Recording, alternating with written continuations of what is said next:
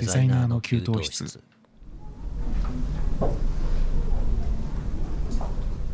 お疲れ様です。お疲れ様です。いやこないだねうん。あれですよ。サグラダ・ファミリア店行ってきましたよ、ああうん、前々回の放送で。前々回のはい。放送でご紹介したね、はい。そう。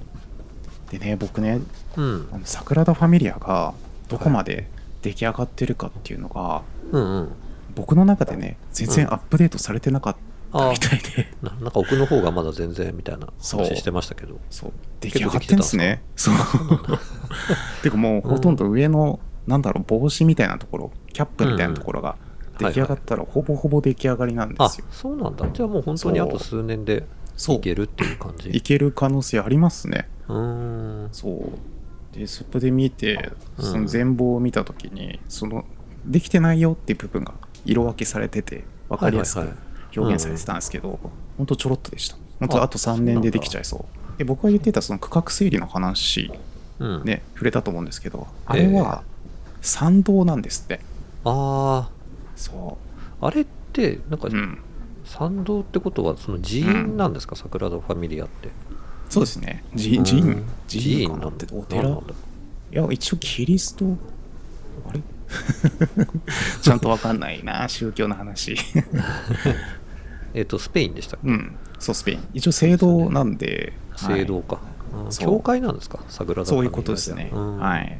教会って参道があるみたいですね。まあ作るんじゃないですかね。その真ん前をこうスコーンと綺麗に開けるのかな、うん。で僕誤解してたのがその参道の部分も全部建物で埋めると思ってたんですよ。はいはいはい。めっちゃくちゃ長いあそうかそうか。教会。そう。道を作りたいから立ち退いてくれっていう話があってそう。それで揉めてたってことか。そういうことです。うね、だ制度ね大大聖堂時代はもうほとんど出来上がってるっていう状態。うんでうん。なるほど。で僕が勘違いしてたのがその参道の部分にも大聖堂をどんどんつなげていって、めちゃくちゃでかい大聖堂作ると勘違いしてたんですよ僕 あそうなんだ。そうそうあそう。なるほど。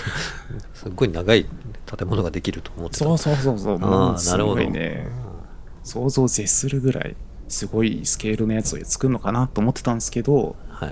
どうではなかった。道を作りたいだけだったよそう。そう。そう。それで立ち退きがあった。なるほどね。そう。だ個人的にちょっとがっかりだったんですよね、あ がっかり。もっとバカでかいやつを作ってほしかったんですけど。ああなるほどなるほど。そう。うんっていう話でしたね。はい。はい。じゃあ、はい。本題行きましょうか。はい、はい。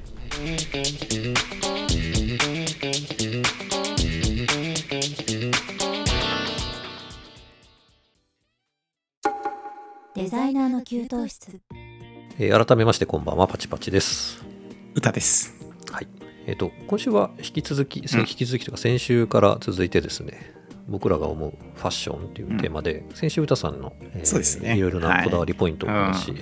いただきまして、うん。えー今週は僕の話をしていこうかと思うんですけれども、はい。えっとまあ、僕もなんていうんですかねファッション、うん。ファッションとはこういうものだとかそういう話を全然する つもりもうん。ないし、あのうん。むしろですね僕ファッションセンス恥ずかしながら結構ないに等しいっていう自覚が あってあの、うん。と全く自信ないんですよねあのファッションについては。ああそうなんだ。でうん。なんでしょうね。そのうん。自信もないからなんですけど、うん。なんかうん。すごくうん。あのあの人おしゃれだなっていうふうに言われたいともあまり思ってないっていうかそこまで、うんまあ、僕よりおしゃれな人は周りにいっぱいいるなっていう認識で、そいつたちみたいになりたいなともあんまり思ってないぐらいの感じなんですけど、学生時代はね僕髪青く染めてたことあったんですよ。言ってましたねそういえばね、そう。っていうところからも分かる通りなんかちょっと痛いやつなんですよねやっぱりね。なんか。うん今となってはねなんで青くしてたかっ 明確な理由はちょっと思い出せないんですけど。あそうなんだ。青い青くしてる人は僕見たことなかったんですよね当時ね。だからその、うん。ん。青くできるっていうことも分からなかったんですけど、美容室に行って、まうん。あその誰もしてない髪が色にしたかったんでしょうねきっとね。あなるほどね。うん。うん。でなんかそのうん。繰り返すそのブリーチで頭皮が痛いのとの とかに頑張って耐えながら耐えながら。青くしてたりはししたりとかですね、まあ、その学生の時はねなんかそのファッションセンス皆無だったんでなんかうん。ババンダナ巻いたりもしてましたね。なんか、バンダナ？うん、僕ね僕あの高専だったんでああ。の高校じゃないから制服がなくてーうん。あの私服登校だったんですよね、であの髪別に染めてもいいよってもちろんあったし、うん。うんなんかその自由な服装であの、うん。来てくださいっていう学校だったんで、うん。まあ、だったらなんかやってやろうかなと思って、あの1年入学した1年生の時にはなんか思い切って毎日バンダナを巻いて、バンダナ？どういうふうに巻いてました？ねじり鉢巻き海賊巻きみたいな感じかな？なんか。海賊巻き？うん。ああ違うか。ここにお、えユッティみたいなやつですね。あ あれをすげえかっこいいと思ってやってましたね。ーすごいな。目立つな、そういう人いたら。おでこに巻いてうん。こう後ろで縛るっていう。うんうん。なんかねそれがすごい好きで、昔昔のカラーギャング的な感じかな、かな。別に全然不良とかでもなく、うん。めっちゃおとなしい子だったんですけど なんかやりたかったんえでしょうね。なんか一つ身につけたいっていう感じだったのかな。気軽にできるのがバンダナだったんでしょうーかね、えそう。ーそれはすごい見てみたい。なんかねダサい人のやる代表的なファッションっていう感じをしてた人間なんでね。いやあんまり偉そのその当時いましたよ。いました？うんいました。街に出たらいましたよそういう人確かにね、まあ、学校ではねなんかみんなおしゃれな人たちばっかりだったんで、まあ、僕ぐらいしか してなかったんですけどで社会人になってからは、うん。まあなんかそのなんて言うんでしょうねその反骨精神みたいなのがあるんでしょうね、うん。僕人と同じのが嫌だみたいな、うん。そのデザイナーの人はちょっと多いそういうのある人多いかもしれないですけどだから、うん。あのなんかスーツは着たくないってすごく思ってて、うん。ただうん。あの広告代理店だったんで、まあ、制作の人間とか、えー営業とか関係なく、まあ、みんなスーツで通勤してる大きい会社だったんですけど、なるほど。でまあ、その当時は、まあ、ただスーツ着たくないなと思いながら着るしかなかったんで着てたんですけどで制作会社に入ってからはスーツ嫌だったから、うん。まあ、とはいえなんかこうちゃんとした格好したいなと思ってうん。いたんであの、うん。歌さんもそうだったと思うんですけど結局ジャケパンスタイルに落ち着くうん。僕もやってました一時期。うん。ですよね。でうん。そのまあ、ただジャケパンもなんかちょっとこだわりたいなと思っていて、うん。イタリアンスタイル、うん。まあ、スーツじゃないですけどねイタリアンスタイルに結構執着してましたね、僕ね。うん、イタリアンスタイルあーまあ詳しい話これから話すあんですけど。僕もあの、うん。そんなに詳しいわけじゃないんですけど、なんかスーツってイギリスかうん。イタリアかみたいなスタイルが二あーまあ択なんですよね。うん。でイギリスだと、なんていうんですか肩パッドとか結構強めにかっちり入ってて。えーそうなんだ。で、うん、あのね「キングスマン」っていう映画スパイ映画。あーわかんないな。わかんない。ですかかなんかねスーツを着たそのうん。紳士的に戦うスパイの昔あった映画をなんかリメイクして最近流行ってた映画があるんですけどそのキングスマン的なそのうん。紳士的な着こなしをするのが多分イギリスうスタイルだと思うんですよね。ブリティッシュスタイルっていうのかな。でうん。イタリアは割とそのうん。スーツをカジュアルにこう楽しむなんかいああのーイタリアの陽気な人たちの気質を反映して うんあのおおしゃれにそういう清掃も楽しもうぜっていうのが現れている。ちょっとゆったりめのちょっとうん。なんて言うんだろうな。柔らかいラインが特徴なんですよね。柔らかいラインなんだ。肩パッドとかねほとんどないんですよ。薄めのものが多くて、うん。あの確かに。なで型の人とか結構ねあの、うん。イタリアンスタイルの方が合うと思うんですけどなんかそのここから首から肩にかけてのラインがうん。割とこう、なだらかになってるものを中心に僕選んでたんですけど、あでもでそっちの方がおしゃれ感ありますよね。僕もそうなんですよね。そういうの憧れてましたよ。そう。ん。ジャケパンスタイルだと特にうん。なんかそういうカチッとしてない方がやっぱり、うん。うん、ハマるんで、うん。なのでとにかくねイタリアのスタイルにはまってであの段返りの三つボタンっていうんですかね。あの三つボタンなんだけど、一番上のボタンは装飾的についててこうめくれて見えない状態、でそこは止めないで置くっていう感じなんですけど。であと袖口はあうん。の、重ね4つボタンなんですよね。イタリアはうん。確かボタンが4つちょっと,、うん。ちょっとずつ重なっててであできればわかかります、うん。そうそうそう。であの本切羽って言ってこうちゃんと開くようにあなってる仕立てのものあーそうをなんだ。うん。それイタリアなんだ。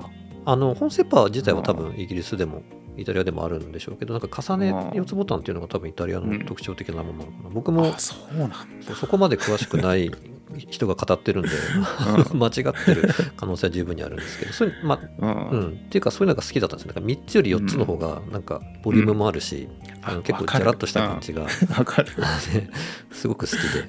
そう。でねあのブランド的にはボリオリとかタリアトーレってやつをよく着てたんですけどこれを あの正規の値段で買うとものすごい値段になるんで、そうなんだ僕はねあの古着で揃えてたんですけど、そうなんかね結構セカンドストリートとかの、うん。そのうん。なんていうんですか、カチッとしたコーナーに行くと割とあったりするんですよね。へえでそういうのをねこうなんて発掘するのが結構楽しいっていうか古着屋さん結構僕好きで、うん。やうん。そこでねなんか掘り出し物を探すみたいなことをよくやってましたね。でそう。古着でも結構な値段するんですね今。調べてたらあそうですね。高いものだと多分し古着でも45万とかするかもしれないですけどね。あのやっぱりねでも日本の安いスーツとかジャケットと、うん。もう全く別物なんですよね。まあそうですよねきっとね。あのん。なんて言うんでしょうかね。その高いお金払ってるからっていうのももちろんあるんですけど宇田さんも言ってたようにシルエットがうん。全然やっぱり違うんなるほですよ。でし美しいシルエットを出すためにあの立体的な縫製をする技術がめちゃくちゃあるんですよイタリアとかね。あだからそうなんだ。そう着ててで、まあ、シルエットが美しいのはもちろんそうなんですけどその、うん。すごく動かしやすい腕とか。ああそれいいですね。そう立体的に、あの構成されてるんで。で、うん。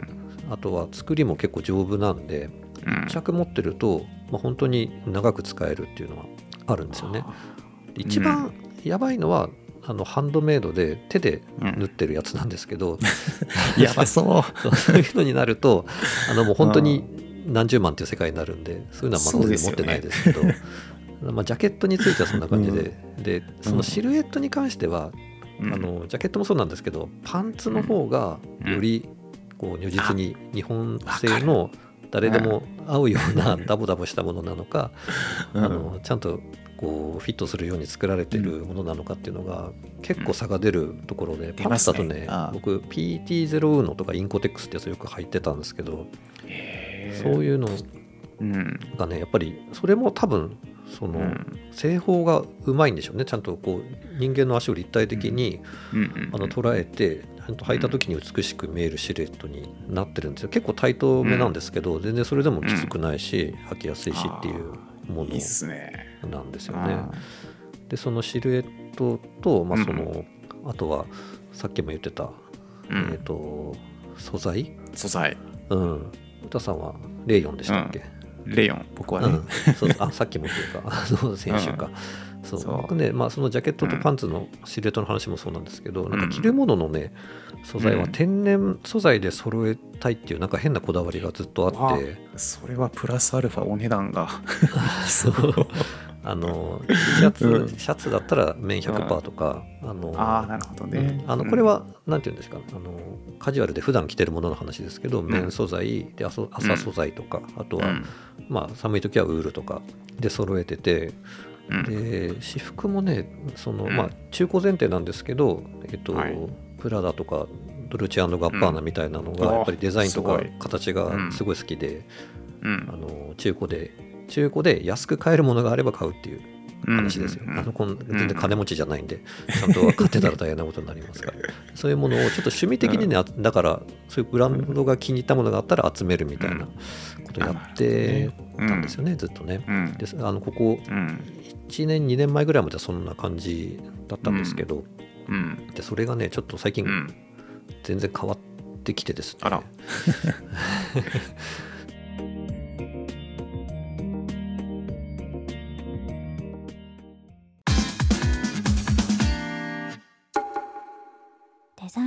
給湯室。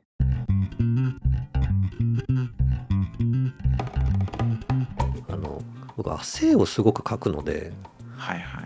特に今年うん。すごい酷暑じゃないですか。そうですね。うねん。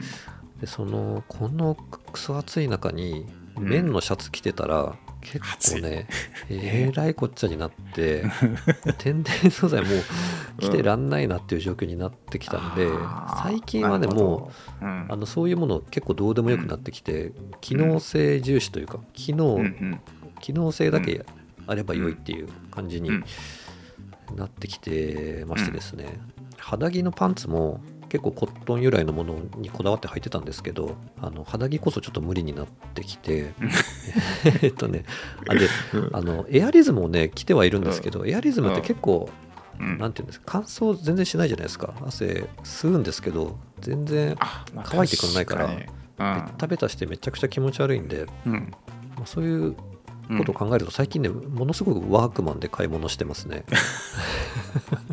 えワークマン下着売ってるんだ。売ってますね。パンツ、えー。肌着のパンツは全部今ワークマンえですね、えあそうなんだ。めちゃくちゃい快適ですねうん、顔。でえっとね、うん。あと上のあのトップスのインナーは僕ね暑い時は、あのタンクトップっていうか袖がないやつを着てるんですけど、うん。ワークマンねタンクトップ型のやつあんまり売ってなくてあえっとそうなんだ。そうここはねあのモンベルにしてますね。モンベルでタンクトップってあるんだ。あのねまあそっじかそりゃそっか。そうジオラインっていうラインナップがあって、うん。これめちゃくちゃすぐ乾くんですよジオライジオライン？あのン着て洗濯してうん。乾かそうって思ったら、もう脱水の脱水だけで もうほぼ乾いてる感じです。えそんなに？やばいんですよ。で これ夏はそんだけ乾くんですけど、冬はね、うん。めっちゃ暖かいっていう不思議な肌着えで、ーそうなんだ。あまあ、そうオールシーズン。そう肌着にしてはね割と値段高いんですけどあのヒートテックよりは全然いいです。だから、へえでねなんかうん。あのまあ釣りをするようになって最近そういうスポーツウェアとか、あの登山系の服に興味が出てきていろいろそういうふうにシフトしてきてるんですけど、うん。で最近モンベルがものすごく好きでモンベル全身モンベルおじさんに最近なって。モンベルおじさん。なってきてるんですよ。こいいっすよね。あそうモンベルねでもうん。ダサくておじさん臭いという人も結構多いんですけど、いやモンベルのねうん。何がいいかってやっぱり機能性にやっぱりものすごく特化してるんですけど、その割にそのパタゴニアとかそういううん。海外メーカーのものに比べて半額ぐらいで買えるんですよ。めちゃくちゃ安いんですよモンベルって。あ確かに。安いイメージある確かに。そうノースフェイスとか着てる人はよくいるますけど、全然それその本当に安いんだったら半額ぐらいの感じで買えて、僕は逆にモンベルの結構うん。デザインって好きなんでうん。喜んで着てるんですよね。いやいいっすよモンベル。うん。僕も持ってますもんああります？うんあります。ありますあります。うん。なのでね、本当は最近、なので私服、まあ私服でいることがもうほとんどなんで、イコールもう常にモモンベルおじさんって感じなんですけど、いや楽ですよやっぱりそういや、いう方が。そう楽楽にね、変えられるものがないなっていう感じで、そう、あとね、あの、僕釣りを最近よくやっているので、ん。あの、釣りをするためのウェアっていうのがあるんですよ、うん。特に渓流釣りだと。はいはいはい。そこにはね結構こだわりがあって、ここはねうん。アメリカのフライフィッシング、あの毛針で釣るはい釣りがあるんですけど、そのねうん。フライフィッシングメーカーのシムスっていうのがあるんですけど、おうそのシムスのウェアで合わせてますね。これがねめちゃくちゃかっこいいんですよね、アメリカのデザインなんだけどうん。色使いがおとなしめでうん。あの、まあ、機能性もすごく高いんですけど、なるほど。うん、なんかねあの釣りのウェアって、まあ、日本のメーカーだとダイワとかうん。シマノっていうのが有名で、そういうところが出してるものもいろいろあるんですけど、うん。そういうところのやつねめちゃくちゃ機能性高いんですけどなんかねう、ん。おじさん臭いんですよねすごいね。いわゆる釣りの直帰みたいなやつとかにねあやっぱどうしてもなっちゃうんで あまりね好んでなんか着れないんですわあれなんでしょうね。何なんでしょう ね。一番でも日本でねあの、うん。物を売ってるメーカーさんなんで そう。そして売れてるんでしょうけど、そこもねちょっと反骨精神的なものが働いてなんかうん。一番売れてるメーカーのものなんか買いたくないみたいなのがあるのかもしれないですけど ひねくれてるんでしょうね。そう。でね日本のねでも釣り具メーカーでもいいのがあって、なんかティムコっていう釣り具メーカーがうん。やってるアパレルブランドで、うん。えっと、フォックスファイヤーっていうブランド展開してるんですけど、そこのやつは結構持ってて、えっとね、ススコーロンっていう生地を開発してるんですよね、フォックスファイヤーとスコーロンっていうのは、渓流って結構虫がいっぱい飛んでるんで、そのはい。はい虫が嫌がる成分を生地に織り込んだわシリーズ最高じゃないですか。それのグローブとかねハットとかつけてます。ね、まあ寄ってくる虫は寄ってくるんですけど。うん えー、でもそれすごいですね。うん、うん、普通に山登りでも使えるじゃん。あそうですね。あのバーベキューとかキャンプとかでも全然使えるような、うん。ねまあ、キャンプとかうん。バーベキューだとあの火が飛んできちゃうとね結構服が穴開いてしまうことが多いと思うんで。ああまあうん。そうですあね、まりそういうもの着ていかない方がいいかもしれないですけど、そううね、ん、そうですね。釣りではそんな感じのもの着てるかな、うん。ん。いやでも僕も一回なんだっけ僕バイク乗ってたんですよ昔、うんうんうんでそれでキャンプもまあちょこちょこしてたんです実は。はいはいはでそこでね買ったね、その当時最先端の素材があって、い、うんうん、ゴアテックスってあはいはい。ご存知ですか？うん、釣り具そう。釣りやる人でも多分グアテックスのありますよね。る人は、うんそう。冬は特にね多いと思います、そう。ゴム製品の割に通気性があるっていううん。素材なんですけど、うん。それをね僕ねバイク転んでうん。大きな穴開けちゃったんですよ、ね そう。いう時のこう残念な感じって言ったらないですよね。ないっすよ。ね。バイクもダメになっちゃったし、ね。あせっかく買ったゴアテックスまだ2回しか着てないのにっていう。やりきれねそれそうそこからねそうなんですよ。僕キャンプ行かなくなっちゃって。それがきっかけではないんですけどそう。転ぶのも嫌だし、うん。ゴアテックスまたね破けちゃうの悲しいしって そこから全然行かなくなっちゃったっていう経験があって。うん、なるほどね。うん。そうやっぱりね機能性がやっぱりうん。大事だなって最近ね。思うし、ああとねあれですよ。モンベルは、あのサイズの設定がめっちゃ細かいんですよ。歌さんが言ってた、えー、そうなんだ、えっとね、例えばパンツだったら、M の S、うん。M の L 普通の M っていうのがあるんですよ、えー、嘘。それはウエストは変わらないんですけど、うん。あの丈の長さがうん。違うんです、6センチずつ違うんだったかな。えー、だからね結構ピンポイントで選べるっていうのがまたいいですよね、へ上もね確かバリエーション、うん。その刻みが結構あったと思いますものによっては。本当にすごいな、あ本当だ。うん。な見てるんですけどあります？MS そうそうそう。それは確かにいいかもしれない。そう試着。ただなんか、うん。モンベルのショップっていうのが全国にほとんどないから、そうなんですよね。試着するのがねなかなか難しいですけど、ね。うん東京だとなんだっけどっかだっけ？えっとね有楽町じゃなくて日本橋にね大きいお店あるんですよ。あそうなんですね。すごい大きいとこだったら多う。分ん。各サイズ揃えてうん。あると思うし、商品うん。商品のねなんかあのうん。ラインナップの区分けもめちゃくちゃ細かいから、サイクリング用とかあそうなんだ。登山用とか、うん。あのモータースポーツ用とかあのランニング用とかね、あの街歩き用とかにその、うん。よって全部ズボンの種類とかもめちゃくちゃあるんで、いいっすね。うん。いいなぁただやっぱりそのそれぞれの,、うん。そのうん。アクションに特化した、うん。あの作りになってるんですよね。なんか蒸れそうなシーンの時にはその、うん。パンツのお尻のちょっと上に、なんかメッシュ素材が縫い込まれてて蒸れないようになってるとかね。ね。うん、気が利いてる。そうなんですよ。だから本当ね あの、まあ、コレクター魂をくすぐるっていうか 用途別に買い揃えたくなっちゃう。っていうね、いやでもわかるわ。うん。こうやってまあモンベルもそうですけど、うん。アウトドア製アウトドア製品ってうん。全体的に僕結構好みなんですよ、実は。はいはいはい色使いとか、あそうね。段着ないような色使いを結構しても OK な雰囲気があるから。そうですね。ビビッドな色のものもあるしそうなんですよ。ものによっては結構うん。なんかアースカラーっていうかすごくおとなしいものも組み合わせとしてあるんで、そう。うん。でどちらかというと蛍光色ちょこちょこ入れてますよね。あそうですね。モンベルはそのなんかすごくビビッドな青の中にうん。赤いね。こうジッパーとかうん。そういう目立つ配色のものが結構多いそうなんでですすねこそうれがいうちょっと好きなんですよね。こういう色合わせが、そう。その辺はねなんか うん。ボーダーと違って多分あんまりうん。おっさんが来てもそんなにおかしくないかなと思っね。ているんですけ そう。ど、うん。僕最近これこういうモンベルとかアウトドア製品で、うん、なんか旅行行く時っておしゃれするの結構難しいっていうかね。荷物になるから、うん。こういうアウトドア製品で固めちゃった方うん。が軽いし、うん、下手すると洗ってすぐ乾くっていう。あそうですね。速乾性やっぱり大事ですね。そう。なんですよ、うん。だから旅行用になんか一式揃えたいんですよねぜひモンベルで そう、モンベルとか。一緒にモンベルおじさんになりましょあ、うよいいっすね。モンベルおじさん目指しますよ、僕も。本当にねモンベルおじさんって故障があるらしいですよ気づけばモンベルモンベルハマりした人はなんかおっさんは全身モンベルになってるっていう、いや、でも分かりますよ。かっこいいもん。うん。まあ、そんな感じでした僕の方はね。はい、はい。ありがとうございました。はい、ありがとうございます、はい。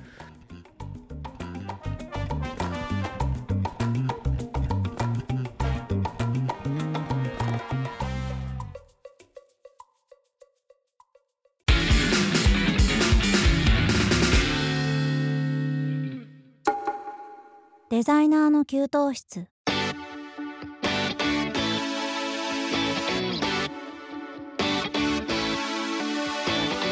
はい、いかがでしたでしょうか？今週のデザイナーの給湯室そろそろお別れの時間となりました、うん。はい。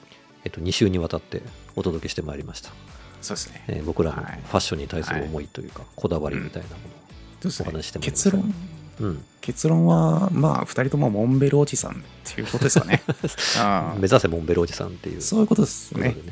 ね、機能性と、まあ、安さ、いやさ、それに、ね。おじさんになるとやっぱりそういう感じになってくるんでしょうかね。なんかね。いや、おそらくそうですよ、きっと。うん。うん。そう。まあ、なんて見られても別にいいかなっていう、自分が着たいものを着ればいいだろうという、うんうん。感じでしょうかね。確はいデザイナーの給湯室では皆様からのご意見ご感想をお待ちしております。デザキーお便りボックスからどしどしお寄せくださいませ。また、ハッシュタグデザキーをつけて投稿していただければ、リプライやリツイートをしに参りますので、お気軽に投稿してください。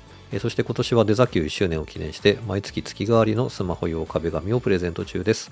デザイナーの給湯室のツイッターアカウントをぜひチェックしてみてください。次回は9月14日木曜日21時頃お耳にかかります。本日もありがとうございました。お相手は私パチパチと、歌でした。バイバイ。バイバイ